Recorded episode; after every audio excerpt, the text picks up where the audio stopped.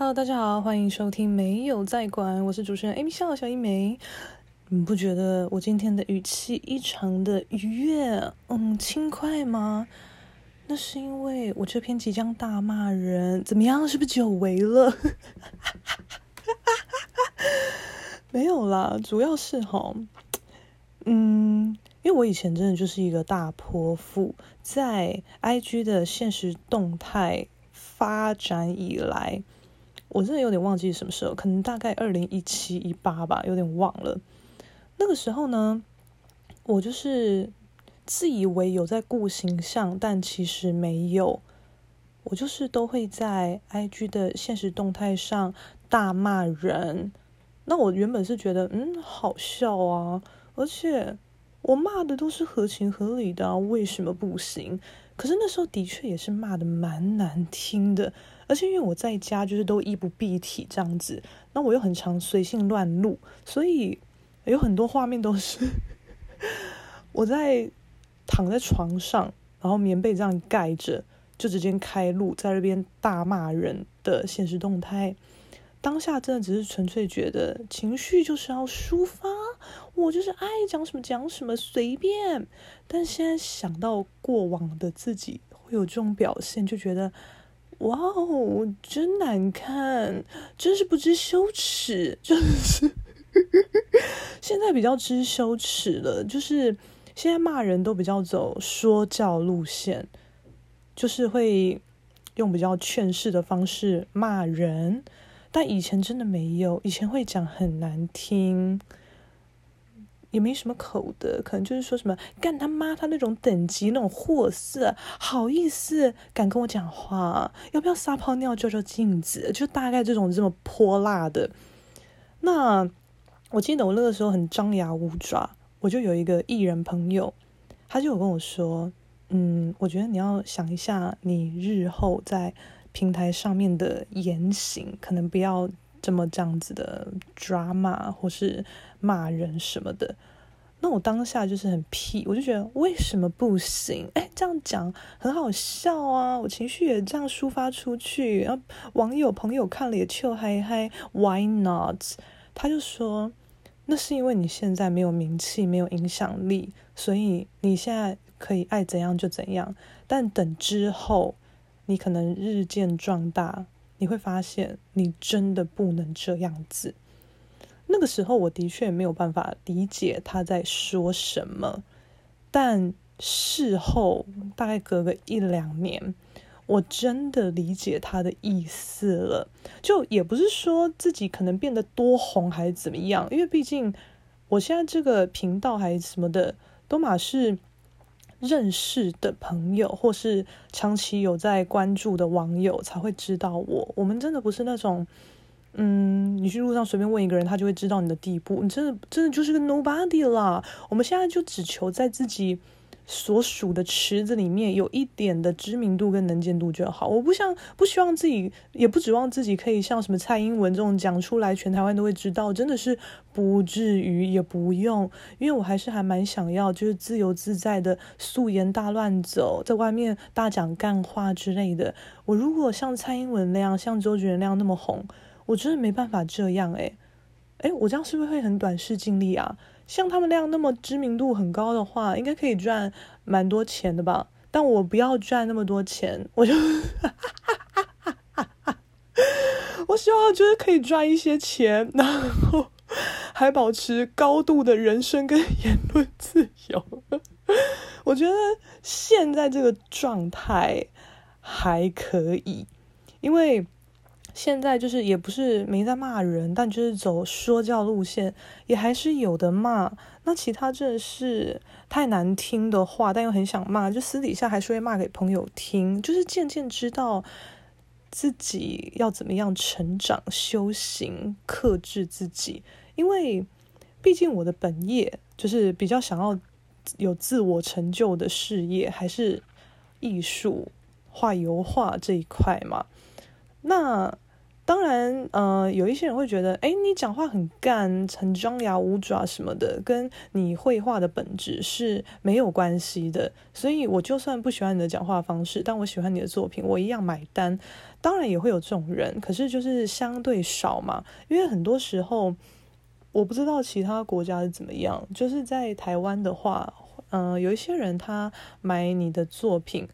不单单只是喜欢你的作品而已，有的时候会是喜欢你这个人，甚至会因为喜欢你这个人而买你的作品。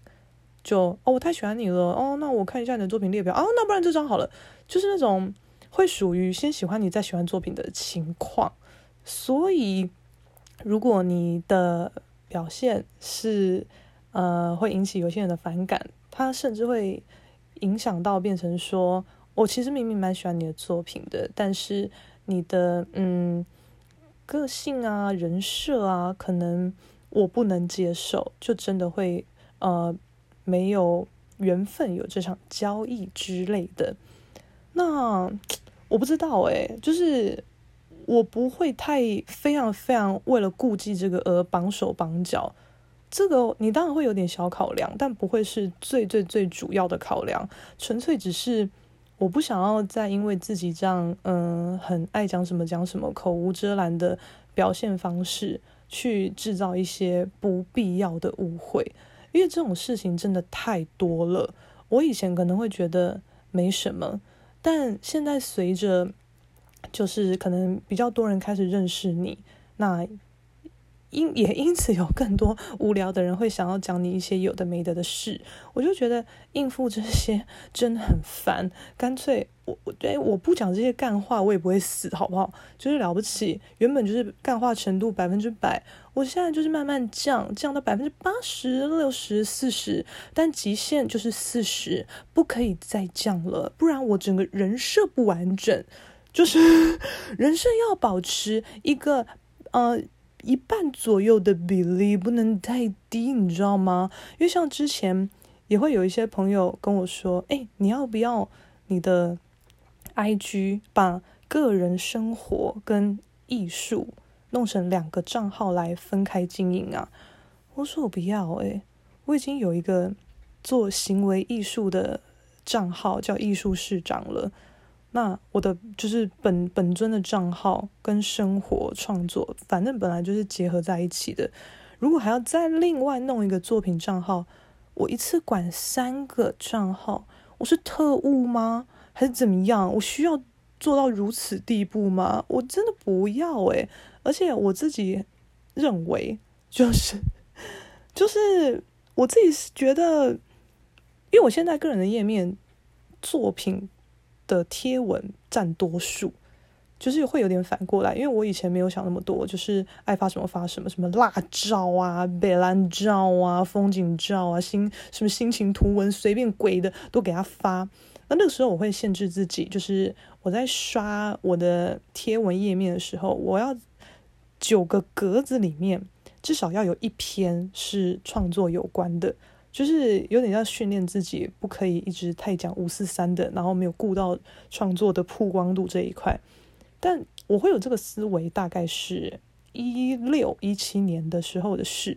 但我现在整个大逆转，就会觉得我至少九宫格里面一定九格都要是创作相关的，才可以有一篇是可能生活文。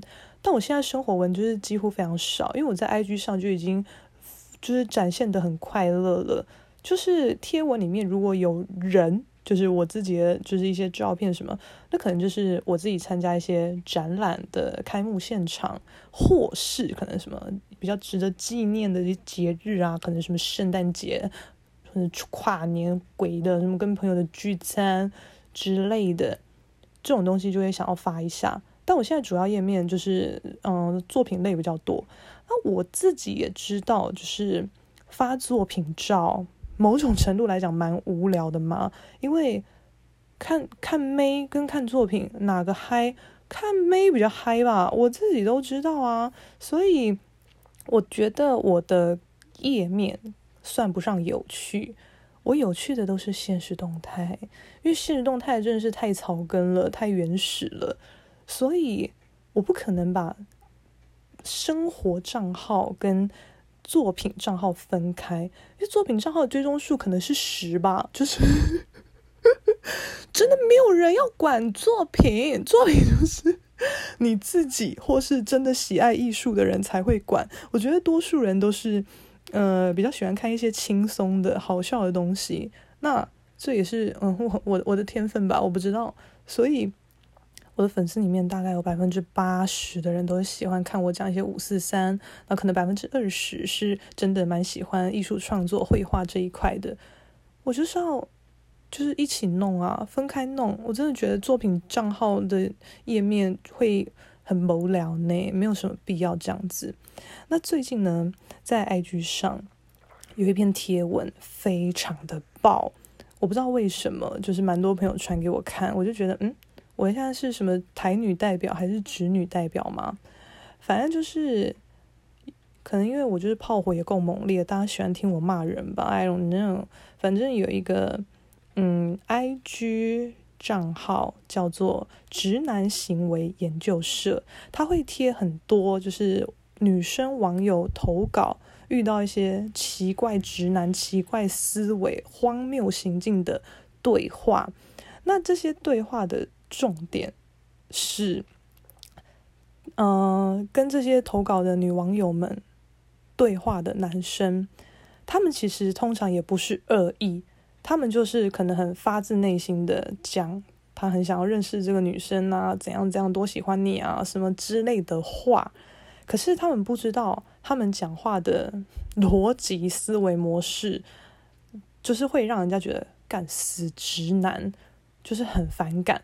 可是我觉得这种，嗯、该怎么讲，男尊女卑吗？我不想要用那么重的词。可是说实在啦，台湾说到底还是个父权主义的社会嘛。那现在的性平意识当然是比以前还要好上许多，没有错。可是我觉得现在很多男生他们会，嗯。他们不会觉得自己是大男人主义，也觉得他们是尊重女性的之类之类的。可是他们会有一些想法跟行为是非常非常内化的父权主义，只是他们自己不知道。就这种事情非常的多，就是他们也不是故意要歧视女性或是怎么样，可是他们的。呃，习以为常的理解所讲出来的话，就会变成这样子。所以这个社团主要都在分享一些这种相关的对话。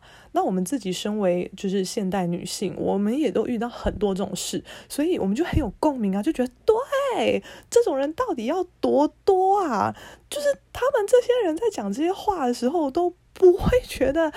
很很莫名其妙吗？就我们真的都会觉得，为什么会一直遇到这些事？正常人类到底在哪？为什么他们讲话都是总是会刷新我们的三观？可是通常这种会就是在在负责对话那个男生，他他就会不懂嘛，他就 get 不到女生的点，他就会觉得你们女生才怪吧。就是我不是觉得我讲的话哪里有问题啊？现在女生真的是臭台女什么什么之类，会有一大堆这种事情。那最近非常爆的这一篇呢，因为它真的太真实了。之前很多投稿的文，它里面就是内容有一些会很奇葩。那有时候可能会因为太奇葩了，大家会觉得啊，好好笑啊，笑一笑啊，莫名其妙啊，就这样刷过去。可是现在最爆的这一篇文，它就因为真实到一个不行，所以大家非常非常的有共鸣。那这个粉专它也是也不是粉专啦，反正就是一个专业，它也是经营了一段时间吧。它目前是大概只有一百五十篇的贴文左右，但是它的粉丝数量是高达十二万的。那他最新最爆的这一篇，已经荣登了他一百五十几篇的贴文里面的点赞次数冠军。崔刚版主就宣告说，跟大家宣布一下，之前万年的贴文榜首是这篇贴文，就是很久之前某一篇。他说正式宣布，现在的最新贴文已经夺冠，他现在按赞数高达到四点九万，讨论的次数有四千多则，非常的夸张。那我现在简单描述一下，也没有简单，我就照实描述，就是这个女网友她投稿跟男网友的对话内容。男生就说：“呃、我们这几次约会，你觉得如何呢？”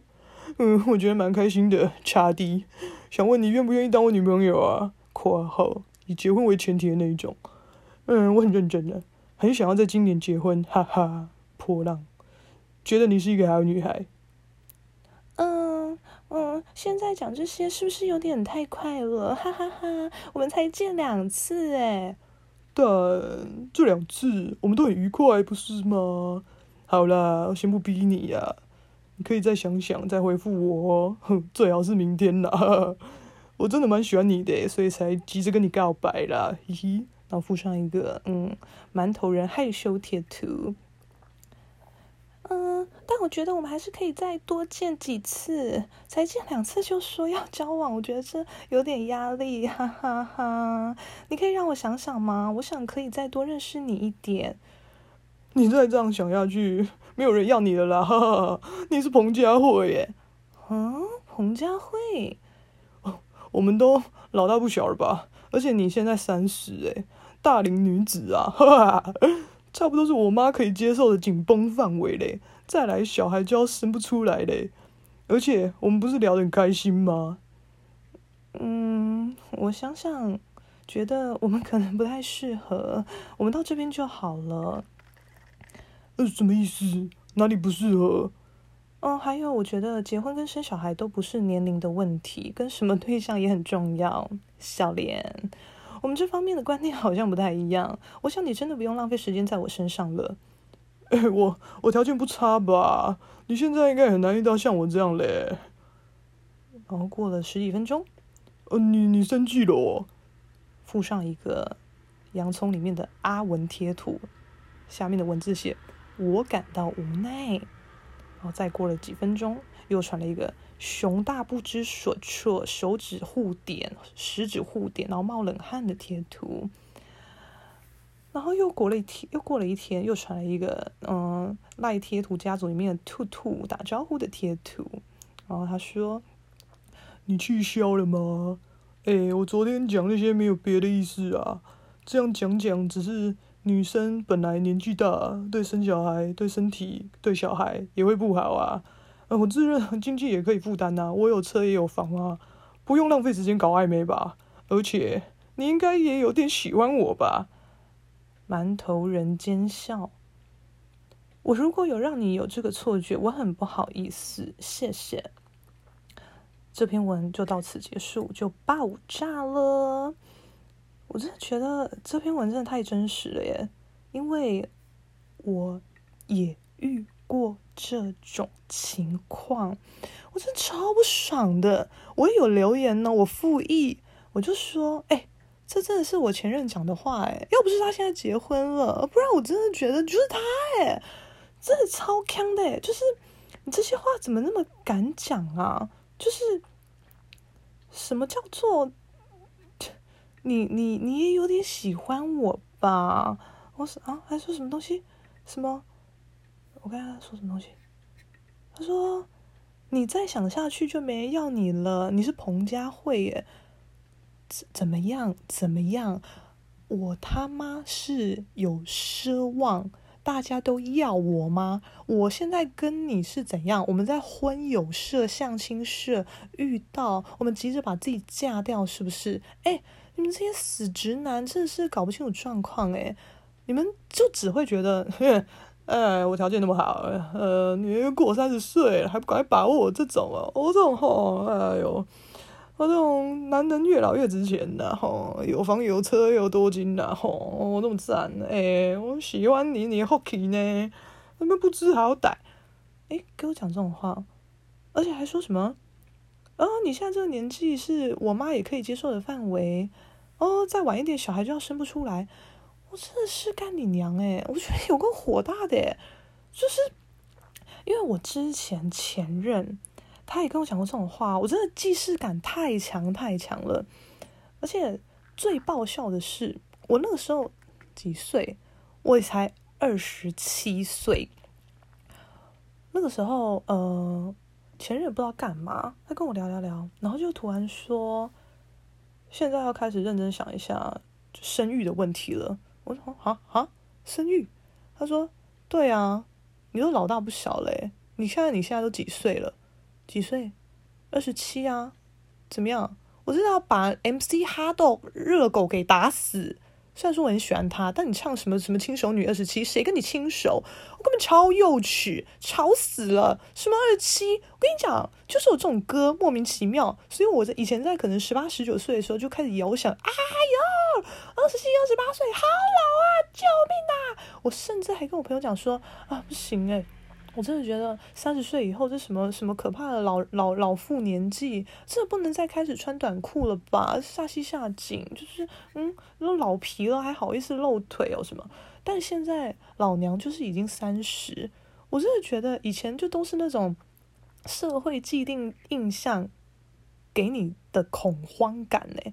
我现在三十。我觉得我真的 forever young 诶，我嗨死了，我照样买一下一大堆屁妹装啊，我耍辣，我大露腿，有个爽的，我真的是不懂几岁要穿什么诶，我真的是高兴就好，我就是会懂得看场合穿衣服，然后穿的体面，然后逛街啊或出去玩，我穿我自己高兴，我真的是谁管你啊？就我也不懂以前怎么会有那种那种八股的想法，莫名其妙。那那个时候。我当时那个男朋友，他在那边跟我讲什么生不生育问题，我那时候在跟他讲电话，我真是气到哭诶，我当下就跟他说：“诶，我们也才交往三个月，你现在就要跟我聊这个，会不会太早啊？”他就给我呛说：“不早了，你都几岁了？你都二十七嘞！”我当时真的超气诶，我就觉得啊，我是被你当母猪还是母狗吗？我跟你交往的目的，只为了帮你生个娃儿吗？莫名其妙，而且你也没有问过我，聊过我喜不喜欢小孩、生小孩的意愿呢？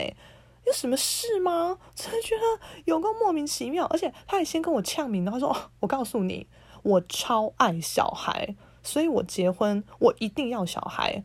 我自己是预设，我大概三十岁左右我就要结婚。那。”如果你没有办法，就是配合我的人生历程完成这件事的话，那我可能要就是另外再想办法。我当天真是气哭。我说：“哈，你的意思是，我如果没有办法在你想要结婚的年龄跟你结婚，帮你生小孩，你就要去找别人交往吗？”他就说：“我不是这样讲，可是反正就是我会照着我的目的去做事。那你的意思就是这样想啊？”不管怎么样，找代孕母还是什么东西，我真的有够气，然后跟他大骂大哭。他就说：“我就是为你着想，才会跟你讲这些事啊！你看，就是女生年纪越大，对生育来讲，对小孩来讲也越不好。就是高龄产妇，你们的风险很高诶，我是为你好，我才讲这些话。我当时真的觉得你在说什么？”而且我那个时候就是有点，我太在意他了，所以我就会 有点莫名其妙的觉得说，呃，哦，是哦，你真的是为我好才这样想吗？可是我又觉得你没有顾我喜不喜欢小孩的意愿呢，想不想生呢？你都没有在乎这件事情，就只觉得你想要小孩，所以当时你身边的伴侣是谁，他可以陪你完成这件事，你就做，不能完成就拜拜吗？那。当然，这也是你们考虑人生大事的，就是因素之一。可是，我真的觉得，我们又不是以结婚为前提交往，而且才交往三个月，就跟我讲要生小孩的问题耶。你他妈是看我基因太优良，你要赶快把持住吧？神经病哎，这是有什么毛病吗？然后他还跟我说。而且越早生就是卵子状况越好，不然你到时候基因变差，呃，这种小孩也会比较有问题。大哥，你有没有读书啊？基因他妈都是一样的好吗？什么基因变差？我基因超级赞，呃，搞不清楚状况，那我当下真的气死哦！我还就是上网找一堆图文，跟他讲说，你看许若瑄高龄产妇赞到爆。而且网络上你硬要讲的话，相关文献是三十三、三十四岁以前生都还是就是无虞的状况，到底还要怎么样啊？然后就觉得哦哦是哦，好了好了，那再给你几年时间，哈，再给你几年时间，你怎么不去吃屎啊？莫名其妙，哎，跟你交往真的是赚到哎，有没有搞错？我的卵子可值钱，你真的是搞不清楚状况哎呀！我跟你们大家科普一个小资讯哈，就是呢，在台湾有捐卵这件事情，那大家会比较广义的讲说，哎哎哎，捐卵可以就是拿十万拿十万，那男生捐精可能可以拿个什么两三千之类的，但捐精的详情我是不知道。不过捐卵呢，会呃会有一些什么什么扣税什么鬼屁的问题，所以。你实际能拿到的费用大概会是九万多，这些是我呃有查到的相关资料，我也只是这样讲一讲，就是不具任何的，就是真，就是呃我保证这一定是对的，还干嘛？这是我看多数人有分享的资料这样显示的。那捐卵这件事，反正呃。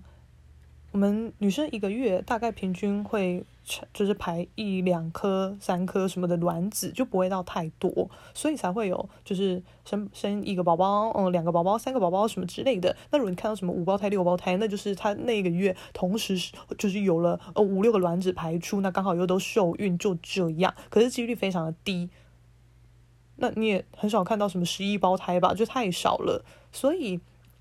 在呃捐卵的过程，他会希望在这一次的疗程里面，让你排出大量的卵子，他们在从中就是筛筛选掉就是状况不佳的，所以他们会给你打催卵针，大概会让你一次排出三四十颗左右的样子，那再从里面挑可能比较好的状态，可能十几二十颗，这个我不知道，反正整个流程大概是这样。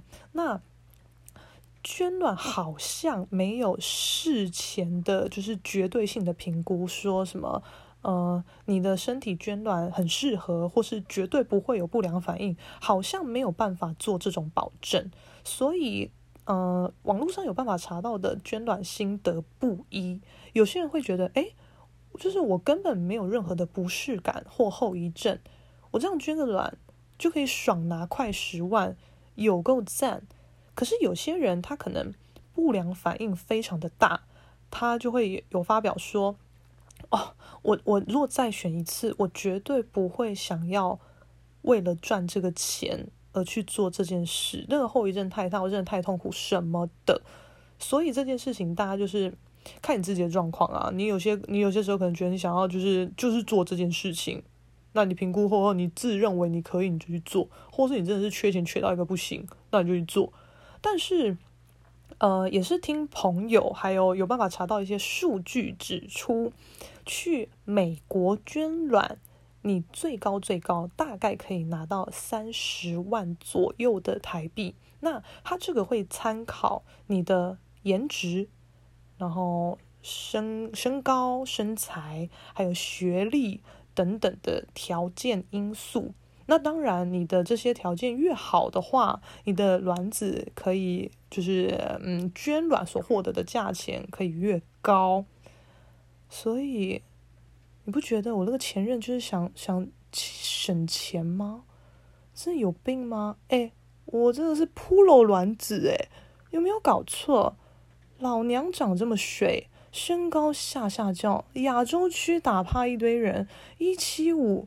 超模身材，又硕士学历，肚子叫那么大声干什么？这么赞，随便就到达顶标，捐卵绝对就是三十万入袋耶！啊，这个什么臭前任这边低能，敢这边强逼我帮他生个娃儿？你有没有搞错？哎，我不要哎，我帮你生娃变黄脸婆，我干嘛？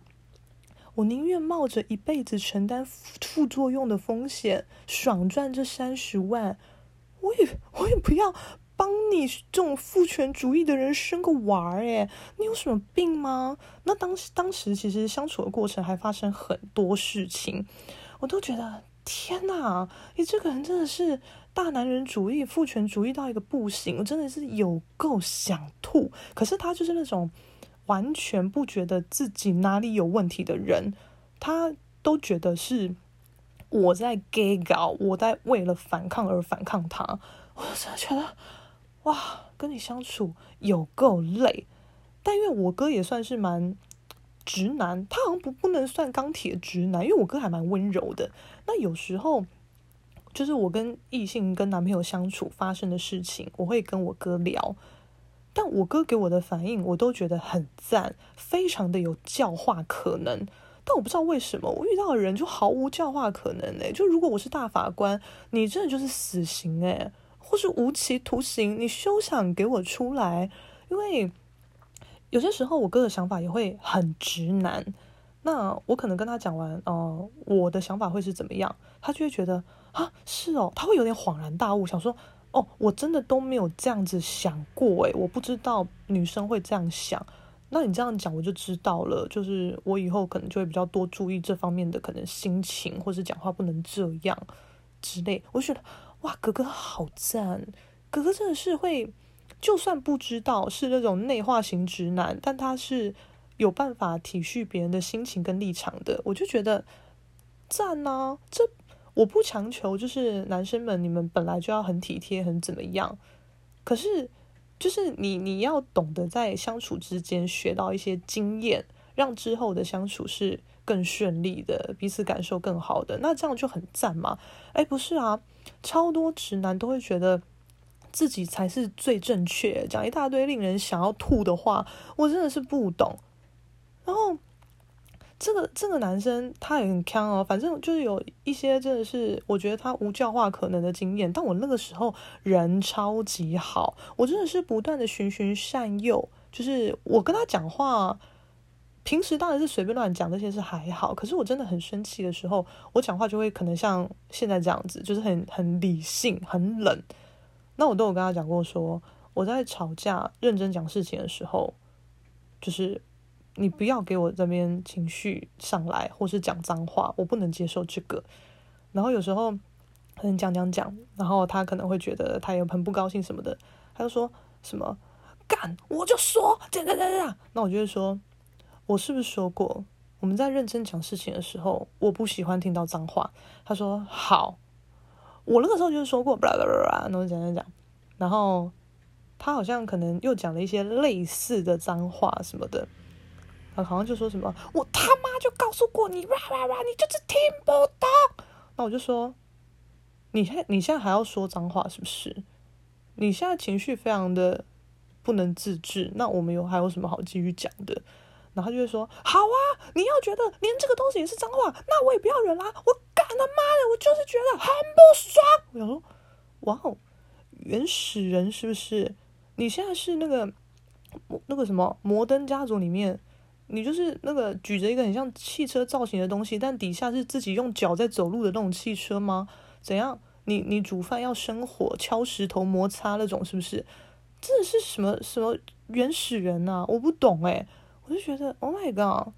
我跟这种野蛮人斗阵，我真是何苦呢？有个吊架，我跨步。可是我那个时候就是很爱留卡参戏，就是会觉得，唉。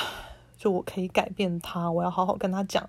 但我现在就是经过了这一任，我就觉得没有没有，任何人都没有教化可能。就是观点不对的时候就不对，你不要想要纠正他，你就了不起，只要看你们观点不对的时候，他有没有办法好好跟你沟通，然后也体恤你的观点，算是会让你一下这样子。我觉得现在只要有这样就很好了，不要在那边非常的坚持己见，跟你争到底的那一种。因为很多时候，它不是对错问题，它就只是观念跟认同不一样的问题。我就觉得，嗯，不用在那边跟的跟我争的面红耳赤，我真的是看了有够累。我觉得我这辈子所有的耐心扣打都在他身上浪费完了，所以我现在非常的没有耐心。就是现在只要有跟我聊天的，就是可能想要更进一步的异性朋友，我一听到他讲一些让我觉得。无法接受的话，我就放生，我连吵都懒得吵。然后他们可能会追问原因，我就嗯，还要吵是不是？封锁，就我没有要跟你解释，我也不想教化你，我干嘛当消佛啊？我又不是菩萨，在那边普度众生，然后怎么样让你变成更好的人，然后去把很很赞的妹吗？我不要诶，学费请拿来诶，我干嘛？就是我自己这边一肚子气，然后让你们获得怎么样改善后进化后变成更好的人，诶，我不要。你要当更好的人，学费就拿来，好不好？真的是莫名其妙，不要吵。反正当时候呢，就是我就有跟我那个前任讲说，你真的很大男人主义诶，你自己不知道吗？他当时居然哦，敢跟我说，哼，你怎么跟我前女友讲一样的话？我当时真的是觉得好气又好笑。我就说，哼，那就代表你就是这样子啊。他说我没有。我说，嗯，啊，我们这两个经验值都跟你讲，你就是这样的，你怎么还会说你没有？他说，因为大男人主义的解读是觉得男性在任何时候的状况都是优于女性的，但我不会这样想。我觉得就是。就是都是平等的，我没有那种觉得男性什么都是优于女性的思考方式，所以我没有大男人主义。我说，可是你的所作所为都是大男人主义啊，就是你以为自己是一个很性平的人，但不是，啊，你也可以透过性，透过学习让你变得越来越性平。然后就说没有，没有，我真的没有大男人主义，但是你们都看错了。他说：“秋西郎，Oh my God 嘞，这个是是是，你何止是大男人主义，你还是活在民国初年的人吧？还是怎么清朝末代？你要不要那个留长头发，然后前面半边撸光光啊？你真的是去死，就不知道在干嘛诶，就是讲了，你也不会问说那是什么事情让你觉得很大男人主义？他不会想要去厘清究竟是什么事情让他觉得被误会，而是一直想要说服你，他没有，他没有，诶。有没有不是你说了算呢？Show me 你的证据，我没有看到任何证据。你能提出的证据也非常的烂，该庭根本不采信，好不好？到底什么东西啊？我就觉得莫名其妙。那我最近我不知道发生什么事情，就是。就是因为有这一篇直男行为研究社的贴文，我们朋友之间也在讨论，然后在网络上也是大炸锅，大家讨论到一个翻转转发到一个不行。那我就跟我一个朋友聊说，哦，我这边也有一个很精彩的案例啊，我不知道发生什么事情，反正这个男的他在就是大概半年前有跟我在那边对我蛮有好感的聊上，但后来讲话呃呃掉了，就我就不想跟他讲话，结果他前几天居然密我说。他改邪归正了，我就觉得很好笑。我想说关我屁事啊！我就回答哦，恭喜，我就没理他啦。那我朋友就说是什么事情？我就说 有点难言喻，就是反正他就是讲了恶话，我不能接受。那我朋友就说到底什么恶话？我想说好啦，那不然就 就是跟你跟你概述一下。反正这个人呢，我我会觉得说。我我我不觉得自己是什么正义魔人、道德魔人，因为我自己也不是一个多有就是就是多正派的人啦，就是大概一些生而为人的基本的生存道义那些是一定一定不会到太夸张的。但说到底，我真的不是什么模范生呢，谁要当模范生？反正呢，这个人他跟我对话哦，我我有截图重点出来，这个人他就说哦。之前哦，还有人想跟我结婚，傻眼！我就说哈哈哈，怎样？你逃婚哦？他说：哎呦，我逃惨了！我说为什么？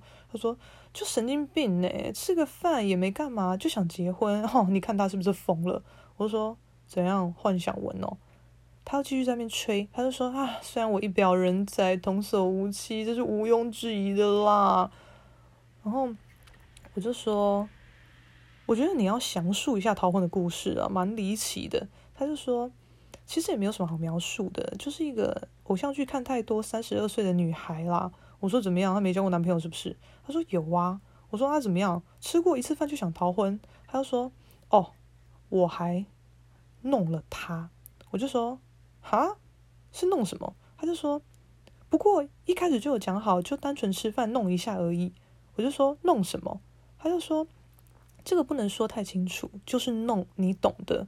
我就说我不懂，他就说卖 gay，我就觉得啥？然后他就说，就是吃完饭后，在车上有车子震动，碰碰车。我就说 fine，他就说可能意犹未尽吧，往后余生都想念。我真的快吐了，我就说先中离了，再见。他说：“哎、你这样对吗？一切就只是天天时地利人和而已啊！”我说：“好，你可以先停止。”他说：“哦，好，换话题，下次不要问这么细。”我就有点火上来了，我就说：“是你的表达不恰当。”他说：“哎，大半夜的，将就点。我现在头脑就是不太清楚嘛。”我就说：“弄这一词很难听，我没有办法将就。”他说：“好，我下次找更好的词汇。”我就说。前面讲好，后面又说天时地利人和，你这个说法根本前后矛盾呢。他说：“要好有罪，我有罪。”我就真的懒得管他了。然后他就说：“啊，你睡着了。”我就说：“我只是觉得这被这个故事的说法恶心到了，没有回复的必要。我也不知道回什么。”他就说：“反正他就算是一直求饶就对了。”我就说：“你讲故事的。”叙述方式让我觉得很不舒服，不是故事本身的内容问题，而是你叙事方式的问题。讲话的方式其实蛮明确，可以代表一个人的个性跟价值观。我就觉得没有什么好训斥你或改变你的，反正我就懒得管了。他说好，我的错，就是我我我就哪根筋不对，就是就一直狂求饶。我说随便啊，你觉得是这样就这样啊。然后就一直讲嘛，哎呀，不然我表现很优异，好不好？什么的，我就真的不想管他。哎，我真的是觉得，你就是单身状态，你你要约炮什么的，没有爱到谁，无所谓。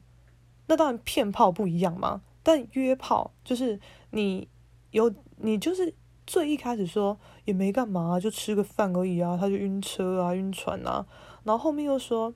好啦，就是其实我们有约好，就吃个吃完饭以后来弄一下。嗯，殊不知他就上瘾，什么就讲这些，我就觉得你就是约炮什么的，你就大方的讲，顺顺的讲，没有关系。或是你自己觉得这种事情就是跟异性讲不太好，你大可就是直接略过，不要讲这种事。就是你有什么好炫自己的性能力，然后炫的那边。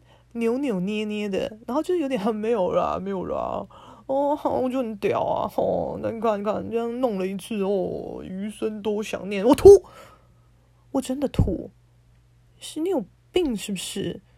我真是觉得，哎，因为他也算是蛮好聊天的，蛮幽默的，那他自己也算是有点小才华，就是有自己开店，然后做呃皮革什么的，我就觉得。还算聊得来，那他也对我蛮上心的。不过长相普通，身高了不起，跟我一样高。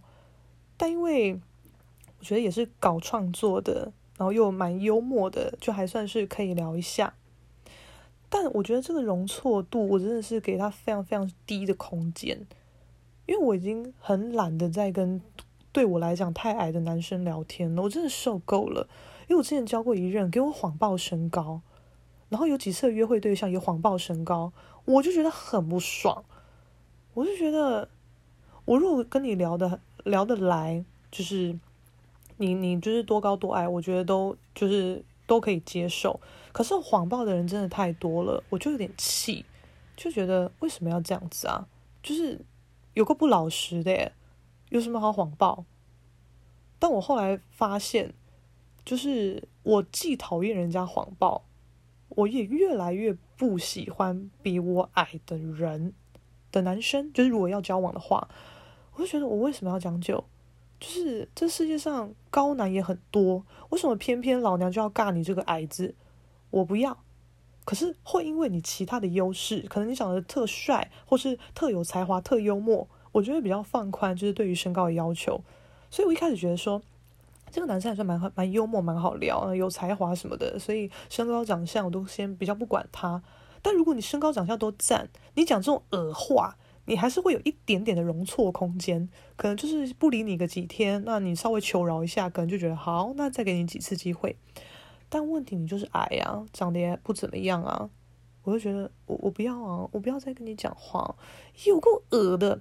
那反正我就是有跟一个朋友聊这个，他说太恶，他就说，哎、我觉得他最近又突然回流密你，他是要感谢你吧？我说哦是哦，他说对啊，就是感谢你让他变成更好的人，然后以后讲话更懂得怎么讲。在交友的路上无往不利啊，更赞啊！谢谢你成为他的人生导师。我就说谢谢，那钱拿来啊，转账啊，交学费啊，什么东西？我真觉得我不知道，就很多人真的是在没有意识的情况下讲了很多，就是让别人很吐血的话。像前阵子那个什么台科大的毕业典礼啊，不是有一个什么校友还是谁哦？在就是一个老辈嘛，他就上台那边讲一些什么性平跟种族议题，但就是反正就是不符合现代的价值观嘛，就讲的一副就是你们是就是如他不希望他的儿女带同性的朋友回家，说这是未来要结婚的对象什么什么的，然后还说如果我儿子带不同颜皮肤颜色的人回来，我都觉得 OK 没关系，可是他如果带男生回来，我就觉得好，那你不用回来了，我觉得你闭嘴吧。那死老头真的先入土诶，土都踩了一半了，你还在那边吵，就欠人推一把诶，搞什么屁呀？就是你不想要接受现代这些价值观没有关系，但你没有必要在这种公开的场合讲这些，因为老实说，这不是你的主场诶，就是毕业典礼诶，你如果是哪个公司的什么董事长什么的，你要在什么尾牙上台讲这些，也是不太恰当。但毕竟你就是董事长，大家也只能听，不然怎么办？但你就区区只是一个校友还是谁？不知道，我其实没怎么仔细爬书这个新闻，但就觉得你们这些人很恐怖，到底知不知道自己在干嘛？然后后来这个新闻是被就是大家骂到爆，这个老高他也是好像有在脸书上回复说，不好意思，我失言了，造成大家的困扰，实在抱歉。什么？就简单这样讲一讲。哎，你们犯犯了错，你们付出的代价很低耶，讲一讲就可以哦。你要不要有诚意发一篇长文来讲啊？我真的是跨博，我真的是希望以后就是这种就是过度直男的言论可以越来越少。我真的不强求大家本来就是很可以很就是有办法体恤。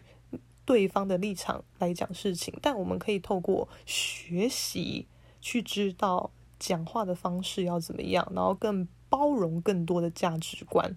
你不一定要认同啊，可是你了解这些不同的价值观，我觉得是有必要的。诶，明明就是骂人的一集，还先预设好要骂人，后面居然又在劝世。哎，我真的是肖老师当久了就很劝世，现在越来越越来越。